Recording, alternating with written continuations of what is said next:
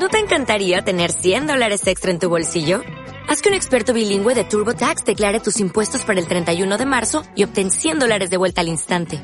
Porque no importa cuáles hayan sido tus logros del año pasado, TurboTax hace que cuenten.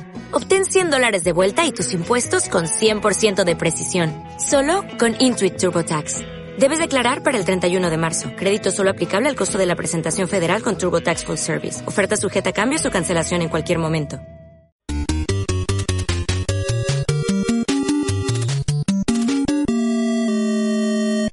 Pixel Boys.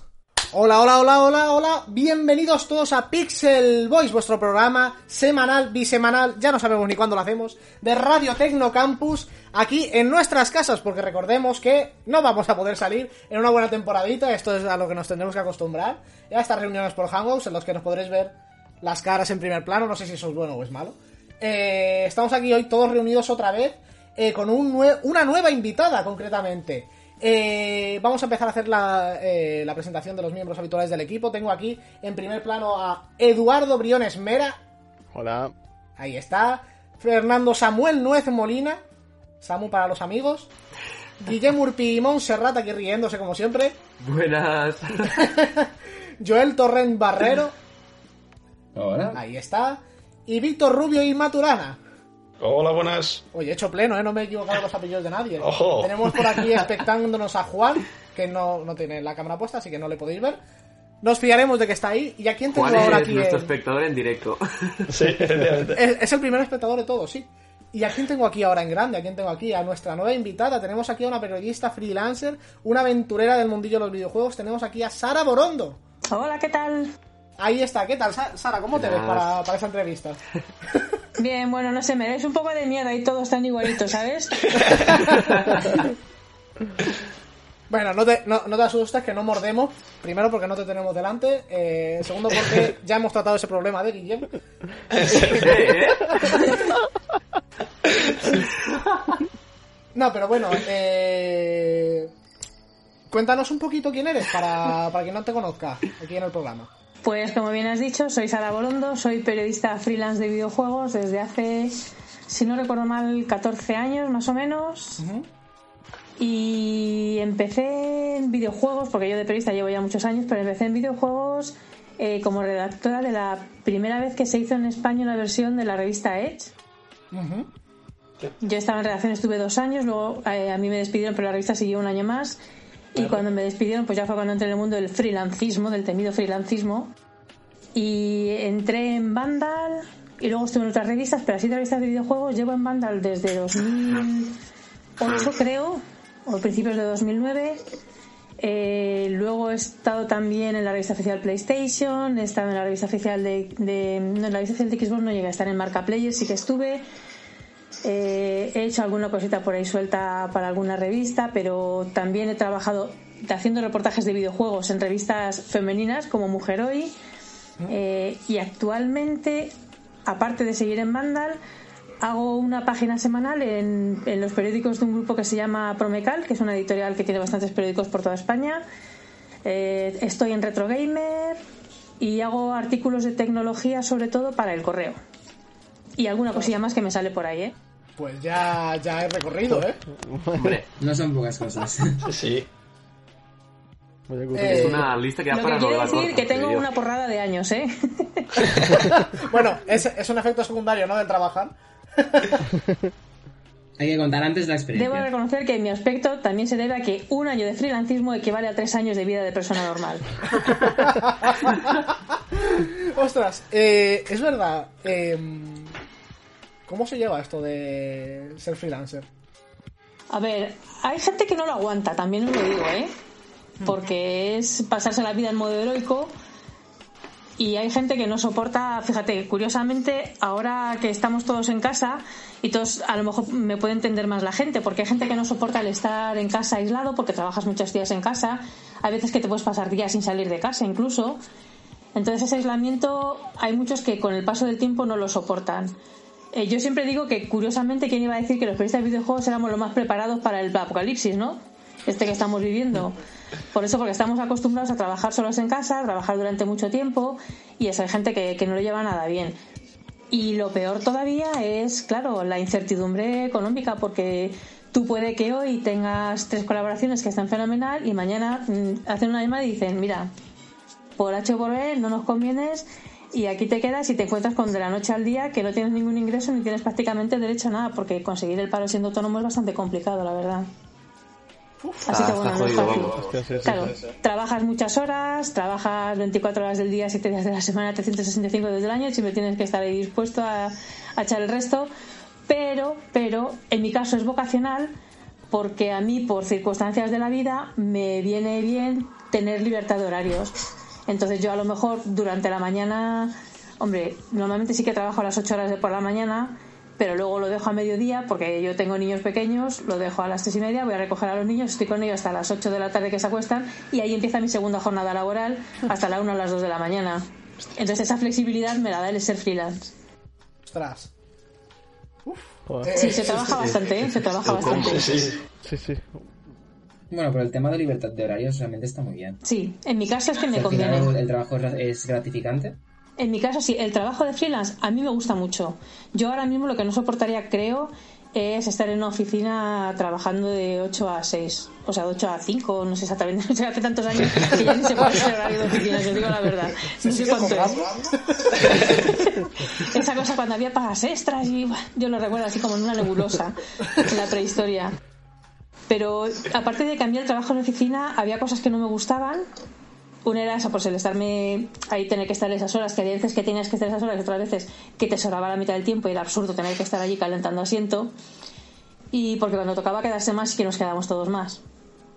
Y luego a mí me molestaban mucho las interrupciones. El, vamos a tomarnos un café y la peña y media hora tomándose un café. El, que, el jefe que tú estabas ahí currando como una posesa y te venía el jefe con las manos en los bolsillos, como decía mi tío, ¿sabes? En vez de con los manos, decía con las manos en los bolsillos y te venía el jefe, pues el fin de semana y tú no, por Dios, o sea. Claro, ¿y, y cómo lo mandas a callar? Claro, o sea, tú imagínate que estás en un examen y te llega el jefe, o sea, te llega el profesor que está vigilando y de pronto el profesor empieza, pues ayer cogí y me fui tú, vamos a ver que estoy en un examen.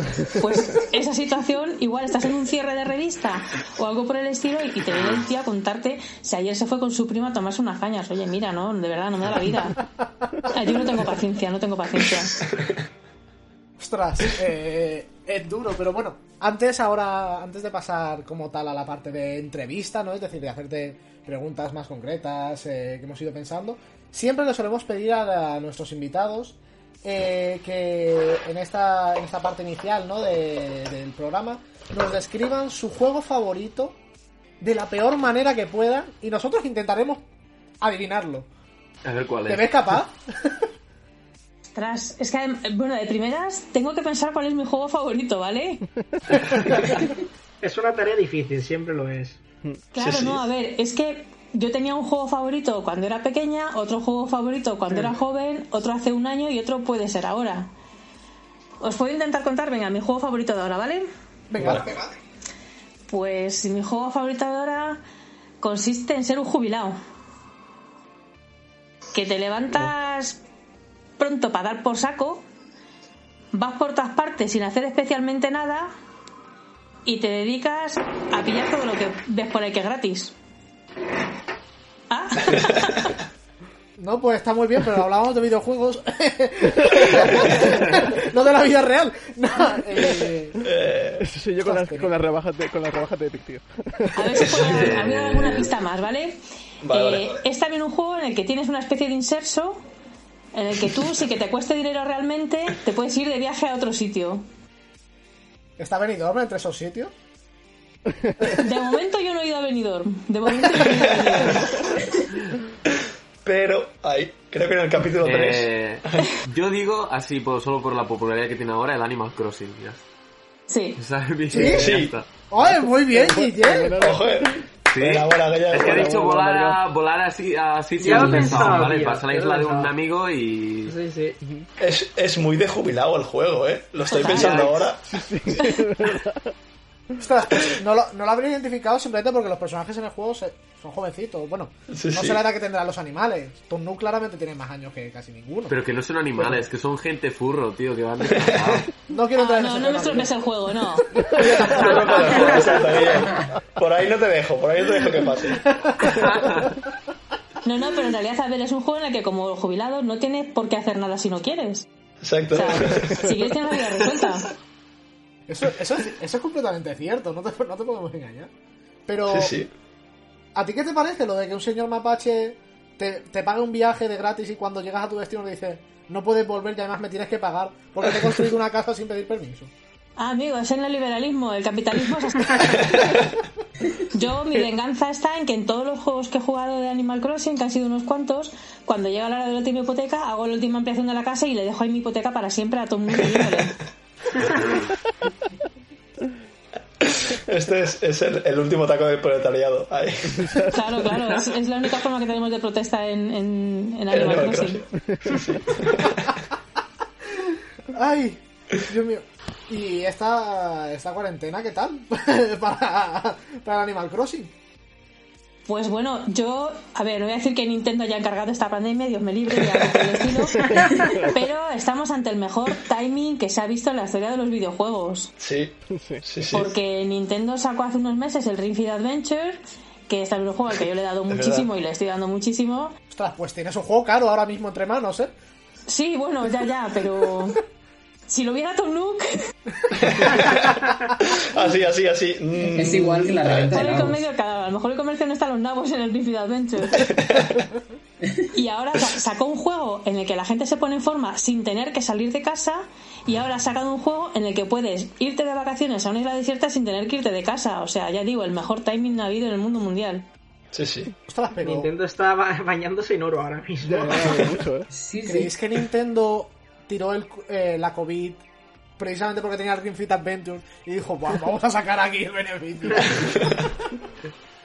No, no, pero, No, pero no, vamos, no, o sea, es que que. no pase con el Wi-Fi, ¿eh? Con lo mismo que con el Wi-Fi Plus, eso de la tabla.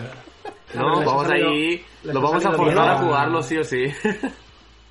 Es que encima el Animal Crossing salió a principios de confinamiento, ¿no? Sí. Literalmente a principio, principio. Sí, sí, por eso digo que fue el mejor timing que ha habido en la historia. Salió- o sea, Nintendo siempre ha tenido de vez en cuando ese don de la oportunidad y en este caso nunca más adecuado. Sí, sí. Es que más es eso, Nintendo tiene una flor en el culo, con la, con la Wii U fallaron en todo, pero... Pero Es que ahora Nintendo hace todo a lo grande, o sea, cuando la caga, la caga a lo grande y cuando acierta, acierta a lo bestia. Porque mira Wii, si aquello fue brutal también. Bueno, con Wii vosotros seréis chavales, ni lo recordaréis, pero vamos. No, sí, sí, la, Bueno. la Wii fue. Bueno, la, La la Wii Wii lo petó bastante. Ah, sí. Fue nuestra. Bueno, yo creo que fue la, casi la generación de. La consola de nuestra generación. Porque la Play 2 sí que vino un poquitín antes que nosotros. Que yo también la tuve, pero que fue, vino un poquitín antes que nosotros. Que no. Pero la Wii es como que todo el mundo la tenía. Todo el mundo. Ibas a casa de quien sea y tenía la Wii. Eso sí. Porque la Wii, vamos. La, tu abuela quería tener la Wii para que tú fueras a jugar a la Wii con ella. Exacto, exacto. Es decir, este tipo de acontecimientos era como que, wow. Sí, sí, sí, era súper loco. Y en Navidad ya era la fiesta de todos jugando ahora. Exacto, exacto. Claro, pero es que claro, vosotros no lo recordáis, pero aquel año no es que tu abuela quería que... No, no, es que los abuelos se pegaban con toda la gente en aquellas navidades para conseguir una Wii. Hostia, claro, sí. Esto no, no éramos conscientes nosotros. Sí, sí. Claro, Que yo quiero era jugar al tenis que... con artritis. A ver, yo era consciente que me la trajo Papá Noel. Hasta ahí llega mi, mi, mi idea sobre los a- el primer año de la Wii y sus ventas. Exacto, exacto. Sí, sí. Pero bueno, eh, fue un inicio muy bueno, pero es que hay muchos inicios. Y creo que Samu quería preguntarte sobre tus inicios, precisamente. La cosa está en que ha sido gracioso porque creo que lo ha, re- lo ha respuesto al principio de, de- del programa, que ha dicho, ha, ha dicho que empezó en... Bueno, aún así te voy a volver a hacer la pregunta.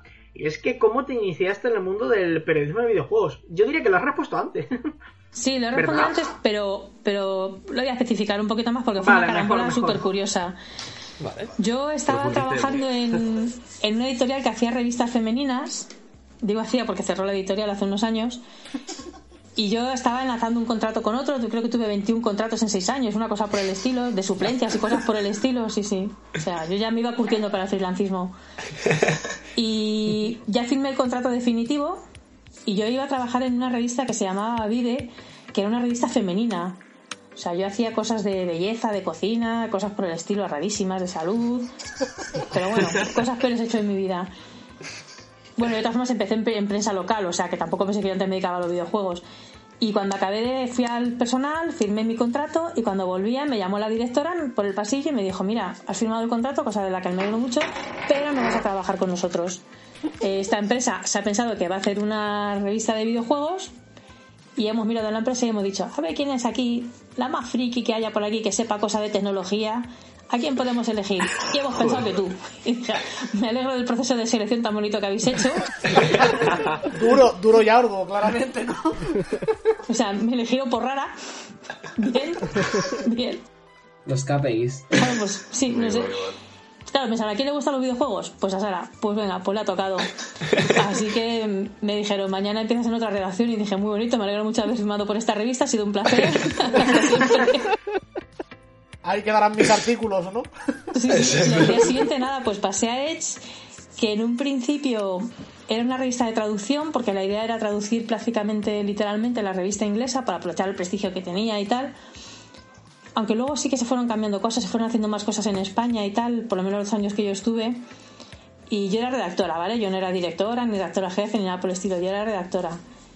Y empecé en Edge me gustó muchísimo el mundo de los videojuegos porque, bueno, ya digo, yo había cubierto información local, había hecho información cultural, de teatro, eh, de economía, de, o sea, está eh, en, en, sociedad, luego en todos los palos los había tocado un poco del periodismo, luego estuve en prensa femenina, como he dicho, he hecho hasta revistas de, de, de propiedades inmobiliarias, o sea, yo que sé, que da para mucho mi... Tengo tantos años de historia laboral que, bueno... Y cuando entré en el mundo del videojuego, a mí me gustó tantísimo, tantísimo que dije, guau, este es mi destino, aquí es donde me tengo que quedar, porque me gustó muchísimo. No me lo preguntéis, ya me contesto yo. Lo malo de ser periodista es que te preguntas y te contestas tú sola, ¿vale? Ya estás, ya estás curtida, ¿no? En este mundo. sí. Pues eh, me gustó mucho porque cuando hablabas con los desarrolladores, con la gente que realmente generaba noticias, eh, los, los, los, desarrolladores tenían mucha más libertad, te contestaban con mucha más libertad. También es cierto que con el tiempo eso ha cambiado un poco y ya están un poco más encorsetados. Pero en el 2006, cuando yo empecé, un desarrollador te hablaba con una libertad que yo no había visto en ningún otro sector. O sea, un político mide mucho sus palabras.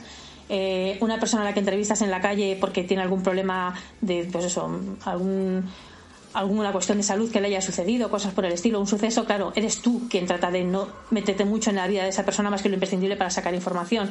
En videojuegos, ¿no? En videojuegos tú tienes esa completa libertad porque no estás tratando un tema especialmente sensible, que es un tema humano muy sensible, y la otra persona se siente con la libertad suficiente como para contestarte lo que le parece. Entonces a mí eso me parecía buenísimo. Y luego eh, encontraba tanta creatividad en la gente que se dedicaba a desarrollar videojuegos, tenían tantas ideas que querían llevar a cabo, luego les salieran bien o no, pero querían avanzar tanto, querían innovar tanto, abrir nuevos caminos que me atrajo muchísimo. Y por eso cuando me despidieron de Globus, que era la editorial que publicaba la revista, y yo dije, bueno, ¿ahora qué hago con mi vida? Claro, puedo seguir en el mundo del videojuego, puedo volver a hacer otra cosa, puedo, yo qué sé, meterme a hacer oposiciones para ver él, el mundo abierto ante mí. Y yo dije, no, no, yo quiero seguir empresa de videojuegos porque me gusta muchísimo. Estuve unos meses, incluso colaborando con Edge también y con Engamer, que era la otra revista que hacía esta editorial. Porque a mí me despidieron y llegué a mi casa y me llamaron para decirme que colaborara con ellos, pero bueno, esa es otra historia. Y también estoy haciendo cosas por una revista que se llama Popular Science, pero ahí había poco de videojuegos. Y luego ya pude contactar, vamos, contacté con Banda, le estaban buscando gente y bueno, entre ella y me he quedado, ¿eh? Y luego ya han ido saliendo otras cosas, claro. Ostras. Sí que está guay, que creo que todos lo conocemos desde aquí, de y esperemos que esto no cambie nunca, de que te vas a la sección, yo que sé, indie de la Games World y los desarrolladores es que te explican todo, todo el proceso del juego. Es maravilloso. Sí, porque además es eso, no solamente que tengan mucha creatividad, sino que hay mucho proceso de, de, de mecenazgo, de, de, ayudar un poco a la gente que está empezando, de asesorarles, de colaborar. Y esa colaboración me gusta muchísimo, incluso entre estudios ya consolidados. Se ayudan entre sí, jolines. Fijaos, Guerrilla le cedió su motor el décima, se lo, jodió, se lo cedió a Kojima, vamos. O sea, es que está dando algo en lo que te has sembrado un montón de I más D se lo estás dando a otro estudio. Me pareció súper importante. Sea por las relaciones que tengan, por Sony, sí, por lo que tú quieras, pero ahí lo han hecho. La verdad es no, que... no, es... no, habla, habla, Víctor. Que si, esto siempre nos lo comenta Sandra, siempre, siempre, siempre. Que la industria del videojuego eh, es mucho más amigable que otras industrias de. Yo que sé, que la del cine o otras ICCs. Sí. Sí, sí. Y más abierta y más sincera, ya digo, que eso también es un valor importante, ¿eh? Sí, sí, sí, sí. Sí, sí. También, Sí. hablando de sinceridad, depende, ¿no? Porque tenemos ahí a Ubisoft prometiendo gameplay de ciertos juegos. Pero a ver, ahí a mí siempre me gusta pensar bien. A ver, yo siempre digo que en las previews, porque a veces que las previews me dicen, tía, es que cuentas unas cosas, digo, a ver, yo cuento lo que me dicen los creadores. Y yo creo que realmente los desarrolladores quieren hacer esas cosas en su juego. Y joder, me parece muy bien que, perdón, que, que se ilusionen y que quieran hacer esas cosas. Otra cosa es que luego venga la realidad, te meta una hostia como la de Tom Nook cuando te dice el dinero que tienes que pagar. y ya se vengan abajo la mitad de los planes y tengan que recortar muchas cosas de los juegos. Pero el que haya esas ganas, esa ilusión, está bien. Hombre, a ver, mm, que luego te pueden vender paja. Pero yo creo que son los menos casos, ¿eh? Yo creo que realmente la gente piensa que es posible conseguir lo que tienen allí. Sí, Hasta que llega el de Sí, marketing es que y dice, dijeron- esto no funciona, no lo vamos a hacer. Exacto. Claro, luego llega el productor con las rebajas Claro. y dice, ¿dónde vais, angelitos? Pero también con Ubisoft lanzaron. Hay un Xbox Inside, ¿no? Eh, vamos a enseñar gameplay.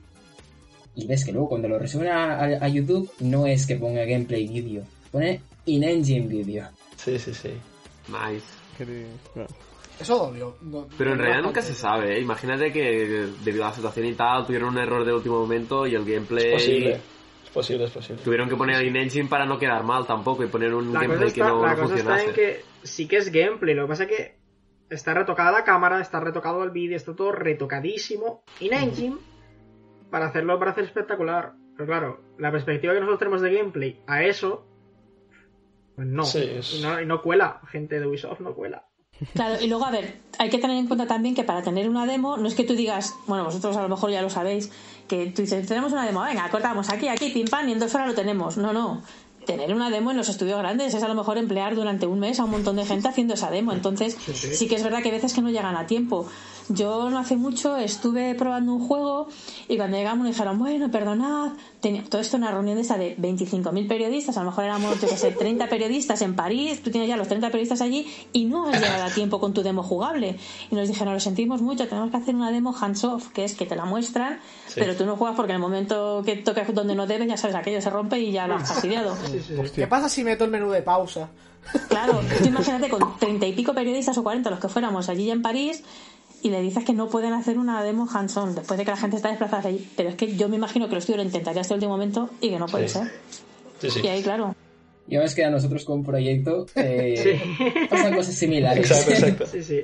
La misma, O en las ferias sí. ya veréis cuando, no sé si habéis ido ya a alguna feria o tal, pero yo en las ferias me he visto indies, yo que sé, centenares.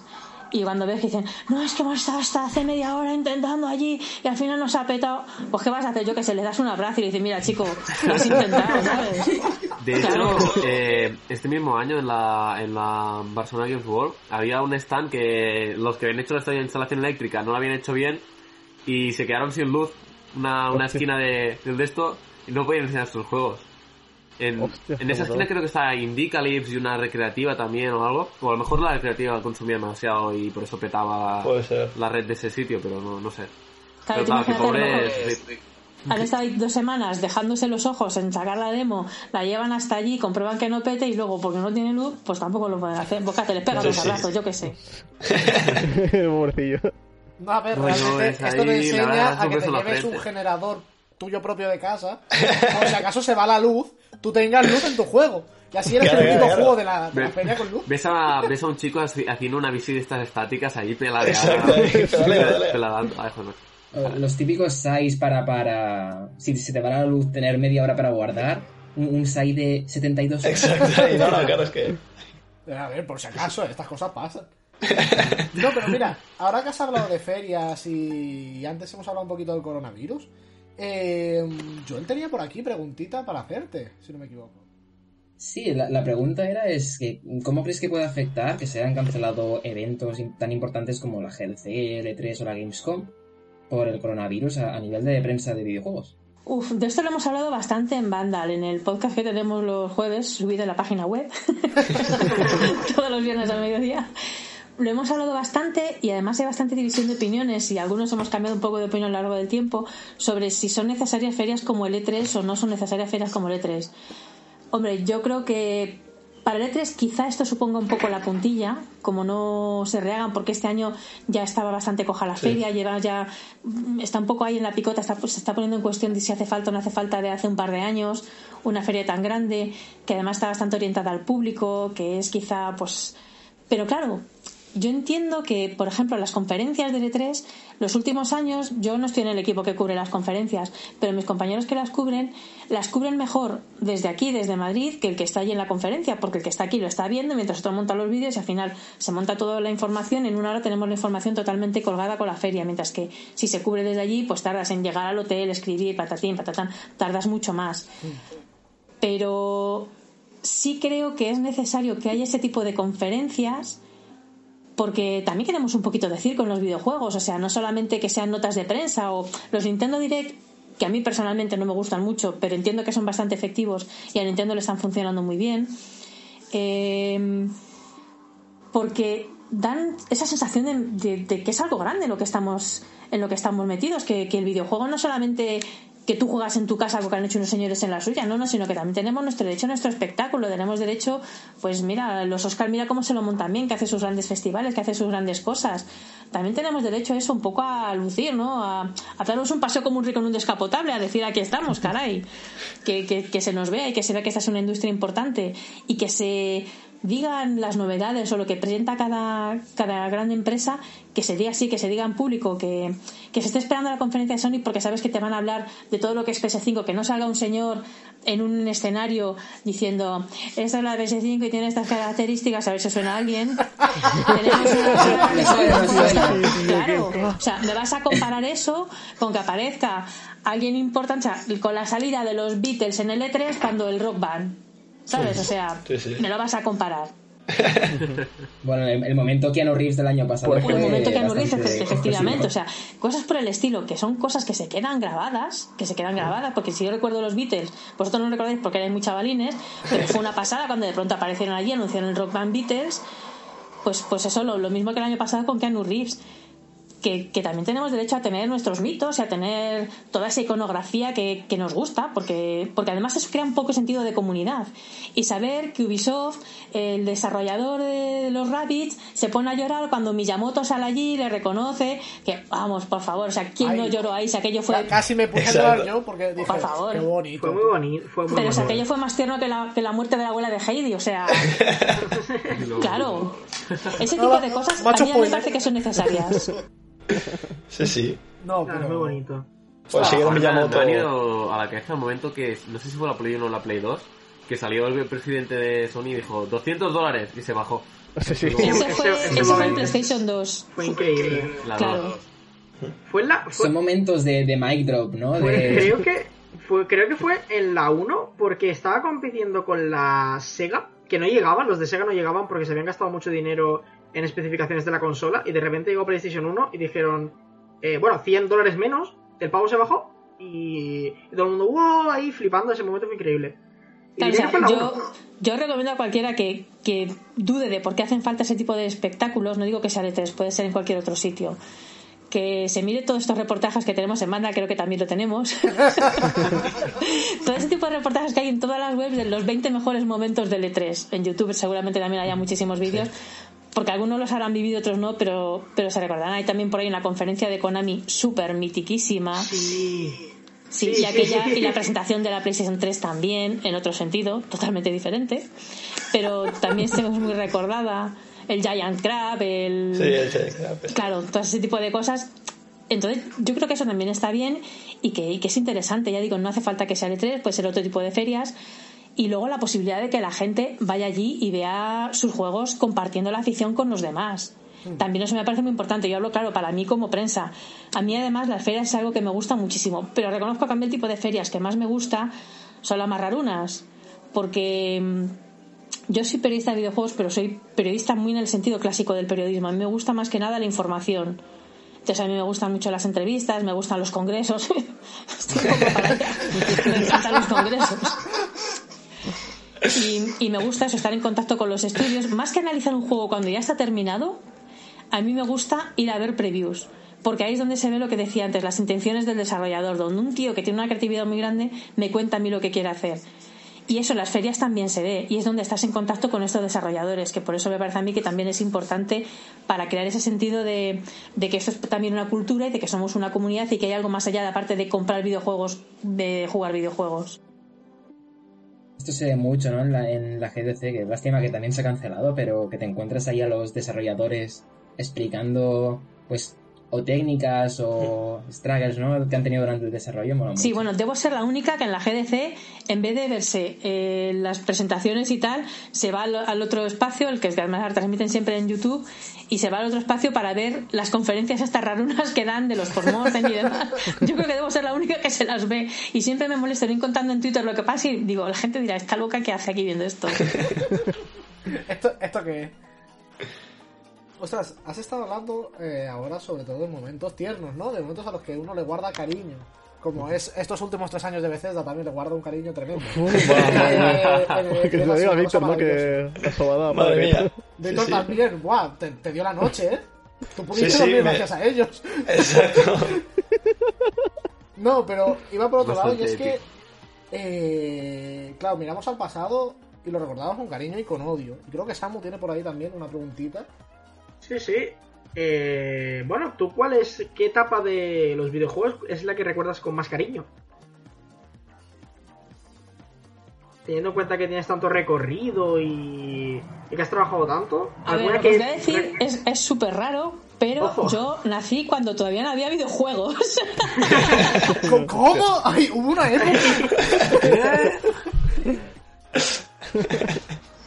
Entonces, para mí, a ver, lo más impactante fue cuando hubo videojuegos en mi casa. Claro, porque yo jugaba, pero en el, en el bar al que mi madre iba a veces a desayunar o a merendar, había una máquina recreativa.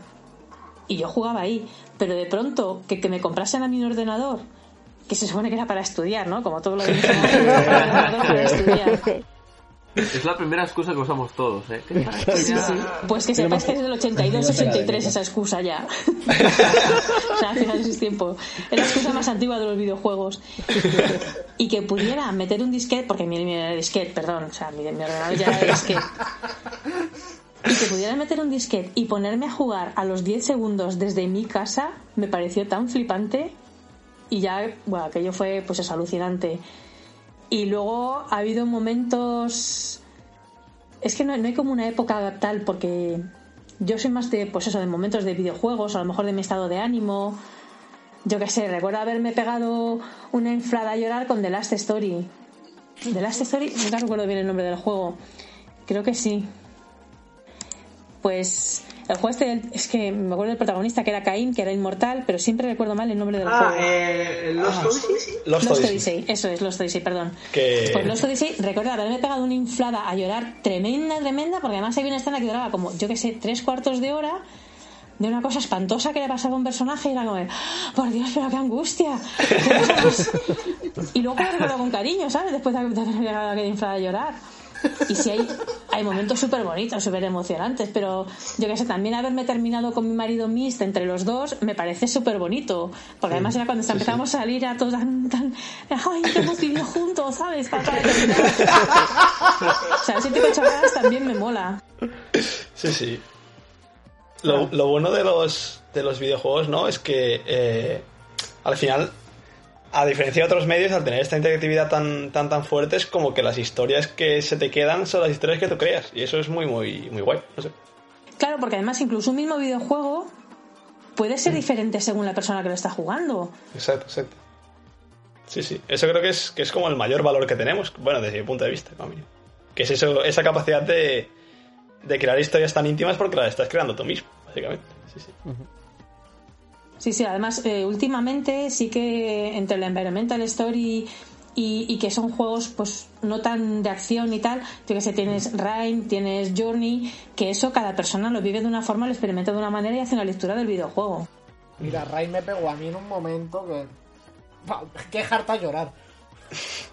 Al final, pero a moco tendido, ¿eh? Decir, joder, qué cosa. Yo tengo que decir. El juego con el que yo creo que más he llorado, por otras razones, fue uno que me tocó analizar y además eran mis hijos bastante pequeños cuando me tocó. y es The Dragon Cancer, no sé si lo conocéis. este sí que es. sí, sí. Qué sí, sí, horror, sí. o sea, fue, fue terrible, pero. Sí, pero. A ver, por otras circunstancias, o sea, porque también yo que se te pilla más ñoña cuando tus hijos son Sí, pequeños, sí, sí, ¿sabes? Y luego el No, tema que no. trata es súper duro, súper duro. O sea, yo, no he visto ningún y videojuego un tema tan duro. crío, eh, quiero decir... Os he dejado triste, os he dejado de bajona. No, no, no, no. Bueno, Yo creo y, que y el momento más triste que recuerdas de tu vida en general. súper depresivo ya ahí. Vamos a llorar, vamos a llorar. Cristina, busca la música más triste que tengamos por la... Por, Por favor, por, ahí. por la, por- la carpeta de música que tenemos del programa y por la hora porque es... es- La hora, la hora sat ahí. Porque Ostras, pero hay cosas tristes también, que es, por ejemplo, el que la gente tenga un cierto prejuicio, ¿no? Al, al mundo del videojuego, ¿no? Ya ahora basándose en algo más... No, no tanto la la- las experiencias que hayamos vivido, que nos hayan transmitido, sino el hecho de que alguien no haya podido vivir esta experiencia porque simplemente desconoce lo que es el mundo. Entonces, claro, ¿cómo te acercas tú a hacer un artículo para gente eh, que no te, que esto, que no tenga experiencia en los videojuegos? O sea, ¿cómo, inten- cómo, cómo intentas, si es que lo intentas, acercar el artículo para que todo el mundo pueda entenderlo? Pues a ver, yo ahí tengo la experiencia de que, como dice el refrán, el diablo sale más por viejo que por diablo.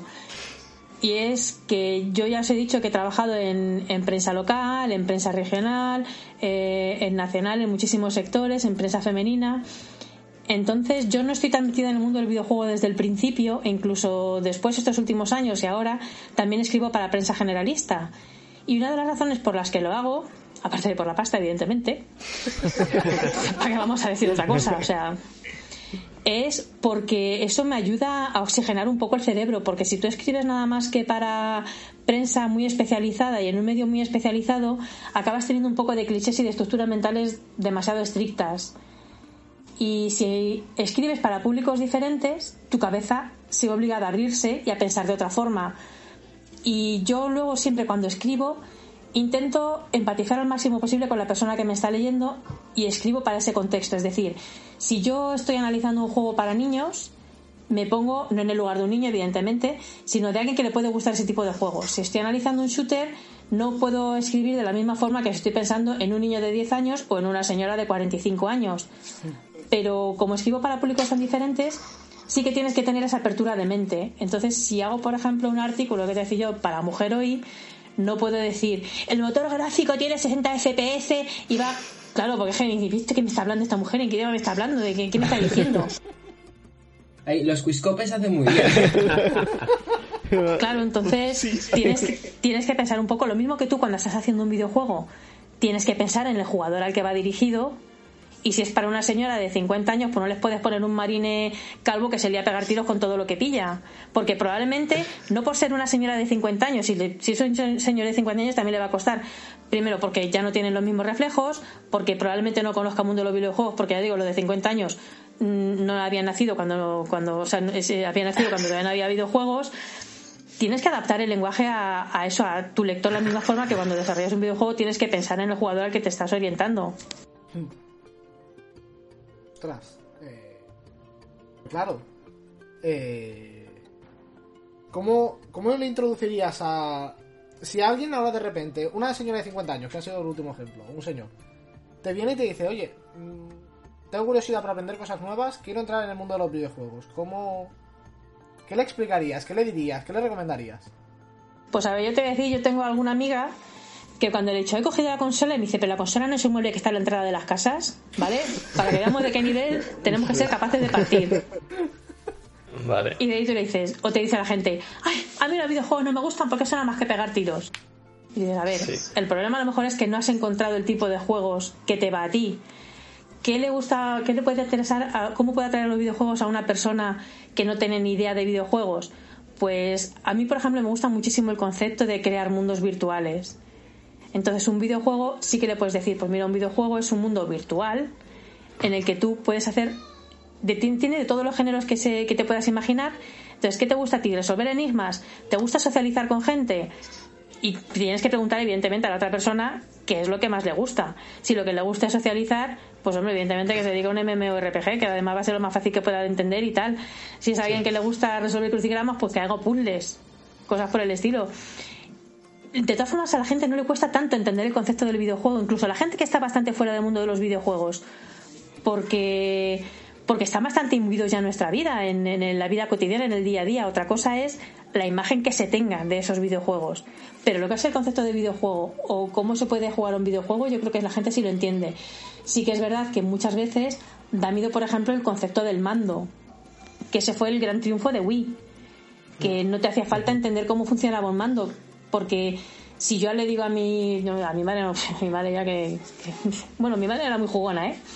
Pero si yo le digo a alguien eso de, de 50 años o de 40 y pico incluso, toma un mando y tienes que tienes dos palancas, que una es para la vista, otra es para mover al personaje, le estalla a la cabeza y se vuelve loco. Luego entonces no te metas en un juego, en un shooter que necesite teclado y ratón, ni en un videojuego de consola que tengas que utilizar los dos sticks. No sé, a lo mejor algo de decir como Two Brothers, que nada más que utilizabas la mitad del mando, eso sí que puede que se entienda mejor. O un juego cooperativo, quizás una buena forma de entrar con una persona. Estábamos hablando de Animal Crossing. Pues vamos a meternos en Animal Crossing, que es un juego de cinco en el que podemos jugar los dos y tú lanzas una caña y pescas un pez. O sea, es un concepto sencillo, es un concepto fácil. Eh, hay juegos para todo tipo de dificultades. Hay juegos en los que con, con apretar un botoncito, vamos, mmm, no tiene mayor problema. Entonces tienes que pensar un poco eso en la persona que está aprendiendo. O tienes los juegos, mira, eh, PlayStation intentó adelantar, o sea, profundizar precisamente en esa dirección de gente que no estaba acostumbrada a los videojuegos y que le daba un poco de miedo el mando, que, te, que, que se, se, involucraran en los videojuegos y que les gustaran con lo de Playlink, no sé si os acordáis, porque tampoco tuvo sí. mucho éxito, no le salió muy bien, pero era una buena iniciativa. Video, jugar a videojuegos utilizando ¿no? el móvil, que la pantalla del móvil claro. es algo a lo que todos estamos acostumbrados, que no nos da nada de miedo porque lo tenemos muy sencillo. Lo que pasa es que no sé por qué no funcionó, porque además tenía buenos juegos. Quizá porque el concepto de meter un periférico en la consola ya a la gente le costaba un poquito, se le hacía un poco cuesta arriba. Pero el funcionamiento además de los juegos de Playlink era muy sencillo. Y desde luego, un juego perfecto, perfecto, perfecto para entrar en los videojuegos es Just Dance. Sí. Sí, sí. Puedes coger el móvil y moverte. Exacto. Y encima te da la sensación de que, de que realmente te está cogiendo el movimiento. O sea, sí, sí. Como juego para empezar está muy bien. El problema del Just Dance es que tengas la cámara. Si tienes una cámara que te está grabando y te ves en la repetición, eso es un desastre, ¿eh? Es verdad, en la, en la Wii U pasaba esto, ¿eh? eh porque mi, mi, hermana lo tiene y tal, y se lo puso en mi Wii U de que está ahí, que ella ni la tocaba, y de pronto me dice, mira, no sé qué, y veo ahí que estaba grabando el mando, y yo, ¿cómo? ¿Qué me estás contando? Pero todo el cringe ya estás borrando eso que salgo ahí viendo el monger, ¿sabes? Además que te mostraba, te lo mostraba a cámara rápida, que es peor todavía. Sí. sí. sí. Yo me creía bailarín y de repente vi eso y vi un festival de arritmia muy grotesco, muy raro. Y dije, no, vamos a ir dejando la cámara. Si juego a esto será sin cámara. No quiero volver pues, a escuchar, Hay otra cosa peor todavía que eso. Que te graben jugando algo de realidad virtual. Hostia, sí. Ostras, lo... indignidad, indignidad total y absoluta, ¿eh? Pareces un poco monger, ¿no? Hace poco vimos un meme de esto de sí. um, bueno, un padre que se pone la, la, las VR y se tira de plancha contra la televisión. Y gente que se ha caído, pero no ya porque hagas ese tipo de salvajadas, sino porque tú a lo mejor estás jugando a, yo que sé, al, al Saber y te parece a ti que lo estás haciendo wow, los sables para y le ves por fuera y yo que sé que yo estoy un sopando haciendo equilibrio sobre un alambre. Horrible, horrible. Pero sí que me ha hecho gracia una cosa que has comentado de los controladores que de hecho esto creo que lo comentamos.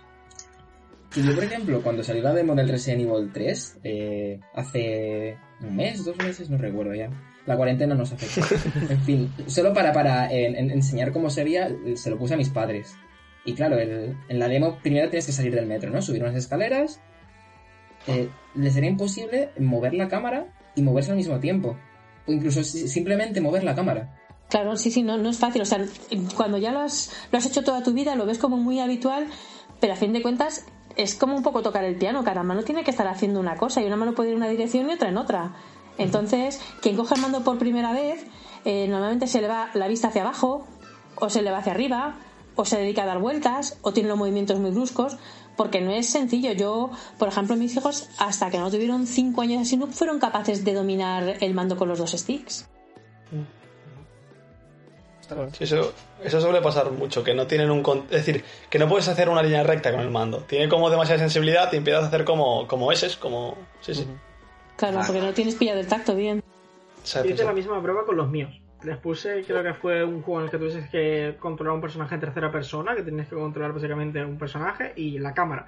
Y no son capaces de mover cámara y personaje a la vez. Tienen que pararse, mover una cosa y luego otra. Y probablemente tengan que mirar el mando y ver qué están haciendo con cada dedo, ¿eh? Sí, sí. Es muy curioso porque, claro, esto nosotros lo hemos vivido en algún momento, pero es que ya no nos acordamos. Exacto. Claro, yo cojo el mando de la Play o el de la Xbox y lo último que miro es dónde están los botones porque Yo, yo me mecánicamente acuerdo, ya lo ¿eh? Yo me sabemos, acuerdo. pero- Yo que siempre he tenido solo el mando de Xbox y Wii, toqué el de Play y fue como, ¿qué es esta mierda? Sí, yo que cambio de una consola a otra siempre tengo que mirar porque es como aquí donde había que darle a la A o a la X o dónde era. Sí. Mira, esto es verdad, ¿qué coño? Si me pasó con la Switch hace tres meses. Es verdad, yo, yo que voy de chulo aquí de saber controlar mandos. A mí me parece increíble también con el que... nuevo mando de PlayStation 5 eh, va a ser un poco raro porque le han quitado los colores al, a los Ah, símbolos. No, pero son No, el pero solo, blanco, solo- ¿no? solo hay una el negro, versión. ¿no? El negro no, el negro tiene colores. Lo estoy, lo estoy viendo. Sí, es como el de, el de Xbox también, algunos que tienen letras en colores y algunos sí. Sí, no creo que no, afecte sí, sí. mucho. Eso es verdad, este que tengo Eh, aquí no tiene las letras con colores. Sí, pero el que tienes, Carlos, tiene unos puntos. Sí, tiene. Que, que indican ¿Tiene el color. acento? No, creo que no lo pilla la cámara. Sí, lo pilla la cámara. Sí, Sí, lo sí, vi, sí sí. que se ve. Mira, ¿veis? Para seguir la guía de color. Pero claro, también, te digo, si yo- tú estás jugando, tú tienes el dedo así. Por lo menos yo lo tengo. Entonces, está tapando Eh, todo el tampoco, tampoco lo ves mucho. No, no. Pero no sé. A mí lo que sí que me pasa, que es lo que iba a decir antes, que me parece bastante fascinante que solo el hecho de cambiarte letras por cuadra- en plan cuadros y tal haga que te adaptes mucho mejor a un mando o al otro. Porque yo, por ejemplo, si me, como me he acostumbrado a, a A, B, todo, bueno, a, a letras, o sea, cuando juegas y que el indicador te salga cuadrado, soy incapaz de localizarlo, tengo que mirar el mando. ¿Esto qué es? ¿Dónde está el cuadrado? A ver. Totalmente cierto, porque yo al menos esto, y, y digo una- de algo que me pasó literalmente o ayer o antes de ayer, estos días que juego entre Switch y mando Xbox que tienen los eh, de estos invertidos, que la X es la Y y la Y es la X. Y, y es horrible, porque le daba, me pedía en la Switch el de la Y y le daba a la Y del mando Xbox. Y me equivocaba de botón y todo el, mundo, y todo el rato me descubría la gente en el juego. Era plan, ¿Qué está pasando? Vale. ¿Qué estoy haciendo mal? Estoy me- expulsando lo que me dice. esquema mental, tú. Pero bueno. Eh, Eso branding, ¿no? Esto ya. Sí, sí. ¿cómo branding.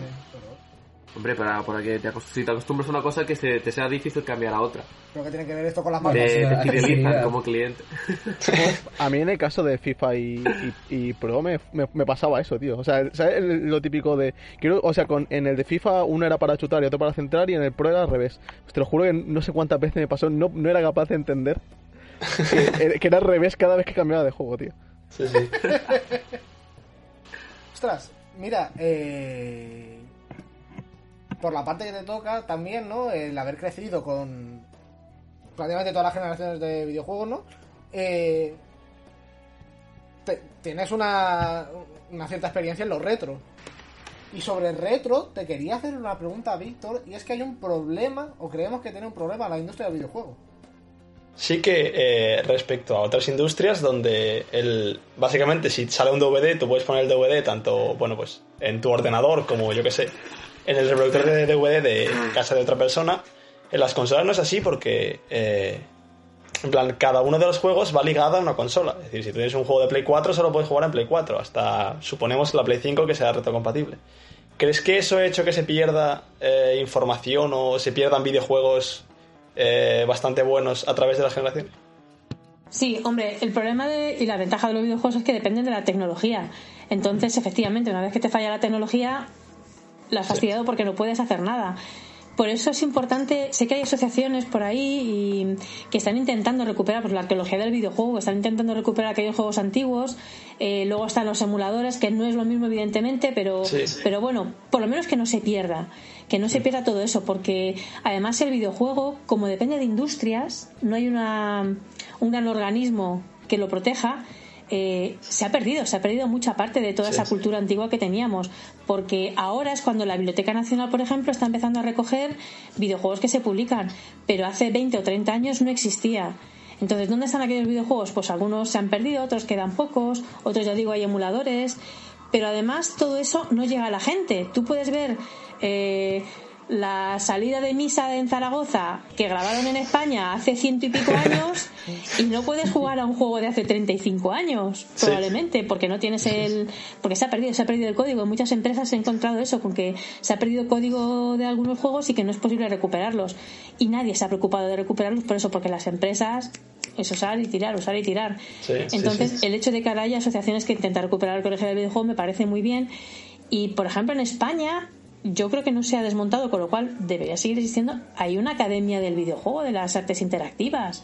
A lo mejor es algo de lo que deberían encargarse, si no ellos, alguien, Sí, sí. algún organismo que proteja eso, que a fin de cuentas es patrimonio cultural. Porque en los años 80 en España se vivió una época en la que se desarrollaba muchísimo y que todo eso se pierda, pues da rabia. Sí que es verdad que ahí está el Museo Arcade, hay varios museos en los que también se intenta recuperar eso. Pero efectivamente, y me parece una pena porque quien no estudia eso no sabe de dónde viene lo que estamos haciendo ahora Y no saberlo eh, pues es una laguna bastante grande porque ahora se están viendo cosas muy majas pero entonces a lo mejor se sentaron muchas bases de lo que vemos ahora o incluso se puede recuperar algunas de aquellas ideas y readaptarlas a nuestros días entonces hay que estudiar esa historia del videojuego evidentemente porque sí que es cierto que es un arte reciente la del arte más reciente pero no somos ya de antes de ayer es decir hace ya casi sí. 40 años que hay videojuegos. Sí, sí. Claro, porque ahora intentas buscar, hablando ya de, desa- de desarrollo nacional, ¿no? Eh, intentas buscar o ya sea vídeos, ya sea un ROM, vamos a decir, de, yo qué sé, de la pulga, de la abadía del crimen, de, bueno, Sí. de, de diferentes desarrollos españoles, comandos, y puedes encontrarlo, pero es que son los famosos.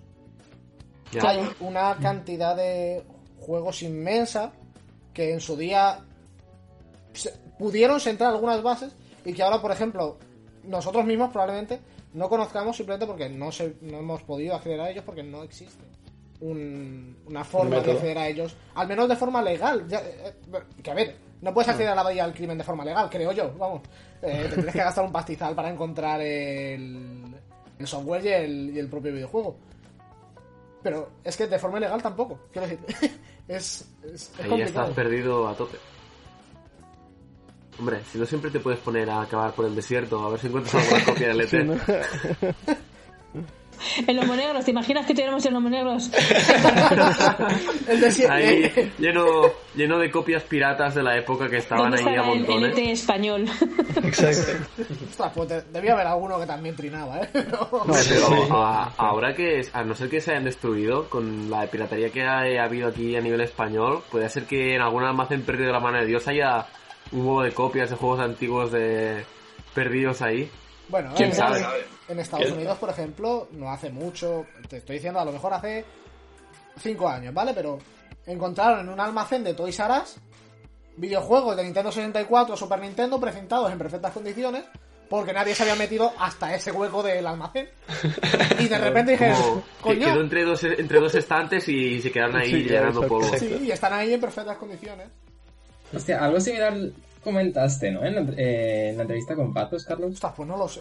De algo precintado. Ah, cabrón.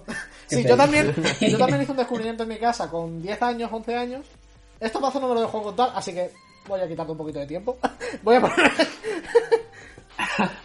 Encontré una Nintendo 64 precintada con el F0 no sé qué precintado, el Mario Tennis precintado, el Donkey Kong 64 con el Booster Pack este que traía también precintado y algún juego más, sé que había algún Mario más. Y yo, en mi increíble sabiduría, dije: Buah, tengo 10 años, me apetece jugar a un Mario. Y mi padre tiene esto aquí guardado, vamos a abrirlo. Lo abrí, monté la consola, jugué. Y cuando me cansé, en vez de ir a comprar más juegos o mantenerlos, dije: Me apetece tener una Play 2. Y fui y la vendí, como un cabrón. No, Carlos, Y a día no me de hoy- acordaba de eso, tío. Esto es una cosa que a veces, y no, no voy, bro, me quita el sueño porque digo que soy normal. Es que tengo, tengo, tengo alguna tara o algo que no me han detectado porque soy tontísimo. Me compré una Yo Play te quiero 2. mucho, pero quizás sí, ¿eh? Entonces, bueno. Por lo menos la Play 2 era buena. Sí, a ver, Como- El consuelo que te queda. Eh, no sé dónde es, si no sé si me acuerdo si lo vi en un bar o, o en algún programa de tele o así que de- de- para decorar pusieron ahí en plan cogieron una consola o una, una Neo Geo o una cosa estas del año Catapum que en plan que ya hay pocas y demás y la usaron en plan usaron un loquite y la pegaron a la pared y decoración y pintado por encima con spray que, El tuneo de la de, la, de esto. que es como no Sí, sí. ¿por qué lo estás usando de decoración cutre por favor? Sí, sí. Ay, Dios mío. Bueno, eh, sabemos que tienes un poquito de prisa, eh, Sara, no te queremos enredar más. Eh, muchísimas gracias por haber querido venir a la entrevista y, ostras, por habernos podido iluminar un poquito, ¿no?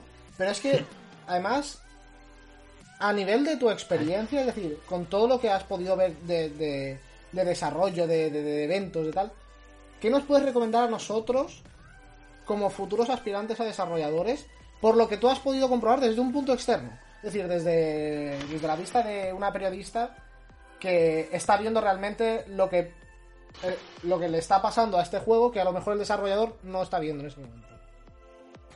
A ver, mi primer consejo a alguien que quiere dedicarse a los videojuegos es que huya. Vale. pero, pero me temo que para vosotros es tarde ya. Porque os han inoculado el veneno y ya es tarde, chavales. Estáis condenados. Estamos infectados. Pero luego yo diría que mm, hay que ser muy realista, hay que tener muy claro lo que se quiere hacer y tener mucho los pies en el suelo. De tal forma que si quieres ser un desarrollador independiente, seas consciente de tus limitaciones y establezcas un plan muy claro de los pasos que quieres dar. Si quieres meterte dentro de una gran empresa, elige muy bien, analiza bien, entérate bien, eh, y si eres quieres ser en un estudio mm, de un tamaño más o menos medio, que hoy en día hoy día parece que están en España asentándose unos cuantos y que están funcionando bastante bien, te diría que te busques un buen productor, por amor de Dios, porque si no corre el peligro de dejarte la piel en un juego que luego no vas a promocionar porque no se va a vender bien. Mm, no hay que pensar que tu primer juego, supongo que esto te lo habrán dicho a lo largo de, Sí. de la carrera, que tu primer juego lo vas a petar porque Minecraft hubo uno y no va a haber más. Exacto. Sí, Con sí. tu primer juego probablemente te metas una hostia considerable y con el segundo y con el tercero y con el cuarto en algún momento llegará. Los Angry Birds estuvieron años hasta que consiguieron por fin un juego que, que funcionara muy bien. Pero sobre todo eso, tener mucho los pies en el suelo y que no se olviden, que no os olvidéis ninguno, si sois un estudio pequeño sobre todo, de comunicar vuestro juego. Yo como periodista soy una de las que más da la tabarra a todos los desarrolladores indies que me encuentro con no se te olvide hacer PR de tu juego, hacer comunicación, porque me encuentro con gente que me manda notas de prensa de vamos a sacar este juego y tú, no sé quién eres, no sé cuál es tu juego, no me suenas de nada, tu juego no me lo has vendido nada bien, no tengo tiempo de entretenerme mucho en mirar tu juego. Entonces, cuando, cuando me refiero a ser realista y poner los pies en el suelo, me refiero a eso, a que tu idea puede que sea muy buena, pero siendo el primer juego ni vas a tener los medios seguramente, a no ser que seas hijo de un millonario o que encuentres a, yo que sé, que se te aparezca alguien que te diga, toma, 10 millones para que te hagas un superjuego. Que eso tampoco sucede, os lo digo desde ya, lamento realmente romper las ilusiones, Vaya. pero que hay, que hay que ser muy realista y, y- y ir en función de tus de tus posibilidades yo que sé analizar analizar si quieres ser un estudiante que digo que hoy día es lo que mucha gente desea los que estáis estudiando videojuegos em, analizar casos de éxito. Ved estudios pequeños que incluso solo developers que están funcionando bastante bien. Mirad cómo lo están haciendo qué estudios qué juegos han creado y hasta dónde han ido avanzando o dónde no han ido avanzando y dónde han sabido cortar. Que también hay que, cuando he dicho lo del producer, el productor, es porque tienes que saber en qué momento tienes que cortar y si hace falta avanzar más o no avanzar más. Yo que sé, es que tampoco me quiero enrollar mucho y no quiero tampoco un tiro a la moral, pero Ah, no. A ver, venido jurados de espanto ya, ¿eh? Quiero decir, Sí, es. creo que todas las entrevistas sí. nos han dicho que lo primero es eh, Ya quitarnos sabemos a la idea que- y si no hay manera, pues ya... Y un consejo que creo que es muy importante, al, al- quien quiera trabajar en un estudio grande o que tenga esa idea de trabajar en un estudio grande, me parece súper importante ir con tu juego ya publicado. Sea como sea, pero tú publica algo. Porque si no, si vas con una idea o, o vas con el portfolio en blanco, no van a saber valorar tu trabajo. Si tú haces lo que sea, aunque sea cosas pequeñas, ya tienen algo a lo que aferrarse. Entonces siempre está mejor llegar y decir, señores, este es el juego que he hecho, ahora hablamos de lo que me queréis preguntar. porque así da ya otra sensación, da otra, impresión. Y si hacéis una página de un videojuego, por favor, explicad de qué va el juego. Porque es que no os imagináis la de veces que entro en páginas, incluso de juegos AAA, y digo, ¿y este juego de qué va? O sea, lo mismo que me habéis preguntado, a alguien que no sabe de videojuegos, ¿cómo se lo explicas o cómo, haces que entre en los videojuegos? Cuando hagáis una nota de prensa o una página de, vuestro juego, decir, ¿cómo le digo yo a alguien que no tiene ni la menor idea de qué va mi juego? Hay que salirse un poco de tu papel de desarrollador y como si lo contaras a tu tía Amelia del pueblo. Vale. ¿Sabes? O sea, cogéis a un primo, un amigo que no sepa mucho de videojuegos y decís, oye, ¿tú crees que con eso se entiende de qué va el juego? Dice, ¿un qué, qué, qué? Dice, no, tengo que pulir esto un poquito más. Ostras, pues eh, ahora de nuevo de parte de todo el equipo y probablemente de nuestros oyentes también, muchísimas gracias por haber venido aquí, por habernos A vosotros espero que os sirva de mucho. Huid, huid. es que, no, es el mensaje con el que nos vamos a quedar. Eh, huid, da miedo.